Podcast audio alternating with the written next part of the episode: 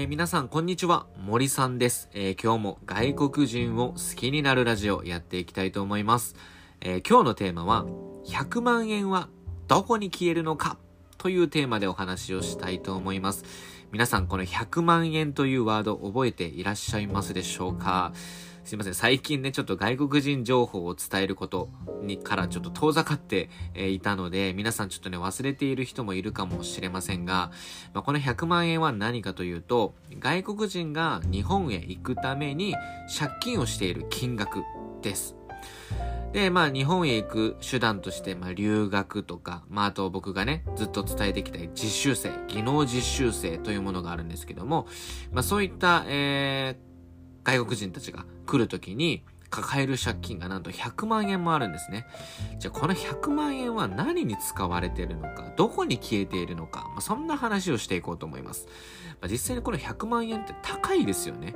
ね、ただ日本に行くだけでこんなに100万円もかかるっていうことがあり得るのかと僕も最初ね、知った時思ったので、まあ、そこについて、え皆さんと共有していけたらいいなと思っております。えー、このように僕のチャンネルでは外国人情報をお伝えして外国人を好きになろうというテーマでやっておりますので、まあそういったことに興味のあるという方はぜひ最後まで、え、聞いていってくれると嬉しいです。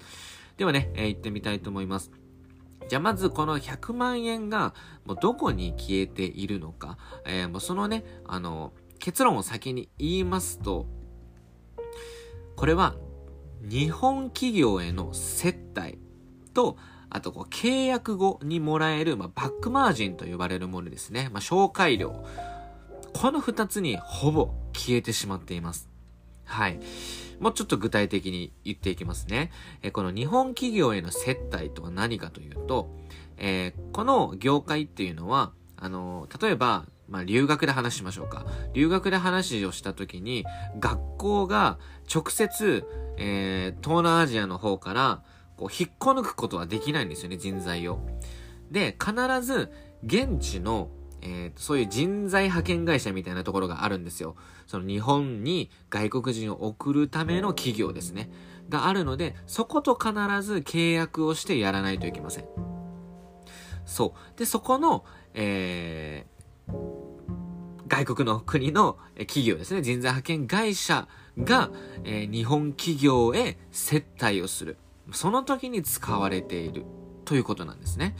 はい。まあ、これはまあ、例えば留学で言えば日本語学校の先生たちとか、まあ、人事部の方たちとか、経営者とかっていうことになりますよね。で、そして、まあ、実習生、技能実習生で例えるならば、えー、まあ、その受け入れ先の企業とか社長さん、人事部長さんとか、まあ、そういう方たちになるのかなと思います。じゃあなぜ、まあ、その企業、あの、外国の企業はそこまで接待をするのかというと、あの、その東南アジアとかの方は特になんですけど、そういう日本へ送るっていう、その人材派遣会社みたいな企業がめちゃくちゃいっぱいあるんですよ。めちゃくちゃいっぱいあって、すごい競争が激しくて、で、そして、なおかつ、やっぱり、その企業が売り上げとか利益儲けるためには、日本企業とかその日本語学校の捕まえてこなきゃいけないんですよね。いや、もううちから、えー、人を雇用すれば、受け入れら、受け入れることができれば、もうすごくいいですよっていう、そういう PR をしなきゃいけないんですよ。まあ、その中で、えー、まあ、その外国の企業は接待をしているってことなんですよね。で、そしてこのね、企業っていうのがね、本当にすごくって、日本の接待文化っていうのをよくわかってるんですよね。日本人がどういったことをすれば喜ぶのかとか、どういったことをすればいいよって言ってくれるのかとか、嬉しがってくれるのかみたいな、そういったところをね、すごくよくわかってる。あの、頭いいですね、彼たちは。だからこう悪く言えば日本人をこうカモだと思ってる部分もあると思います。もうこれさえしとけば大丈夫でしょみたいな。っていうところもあるし、で、まあ日本のことをよく研究しているなっていうのも思いますね。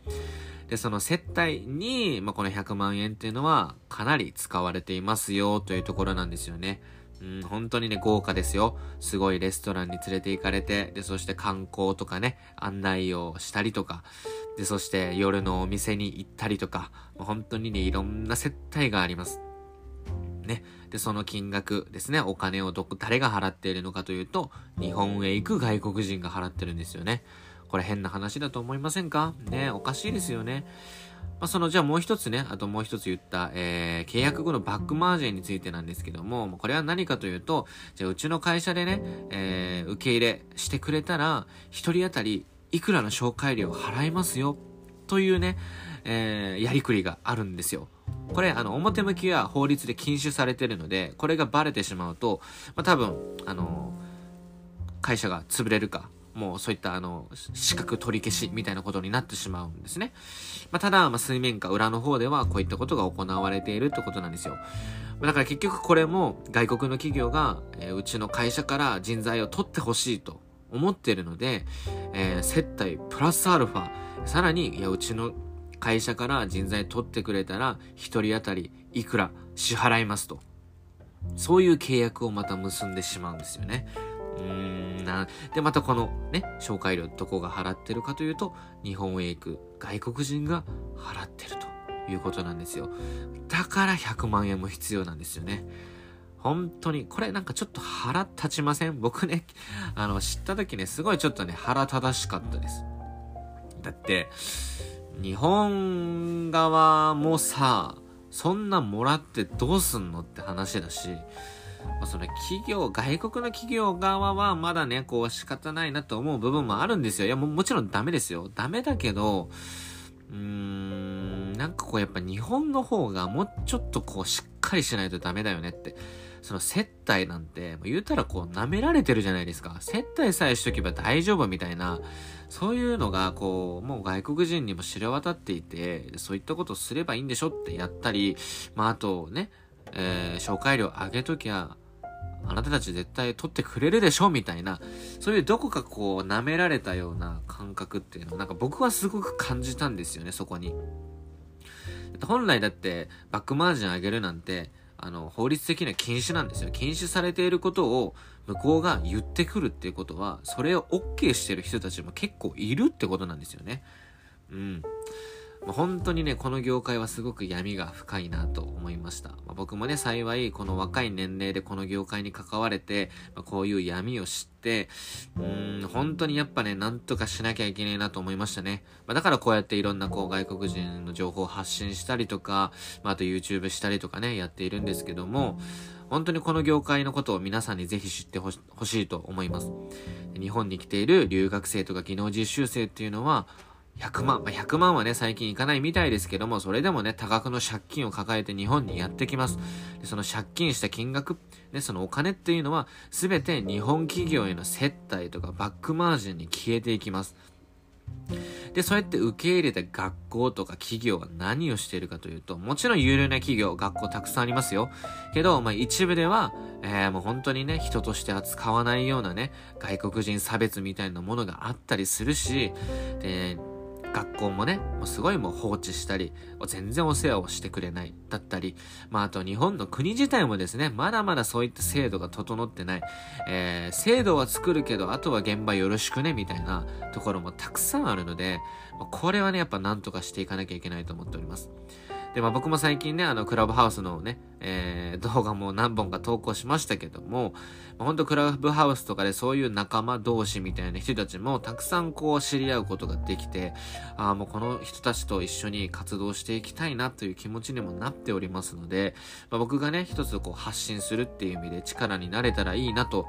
思っております。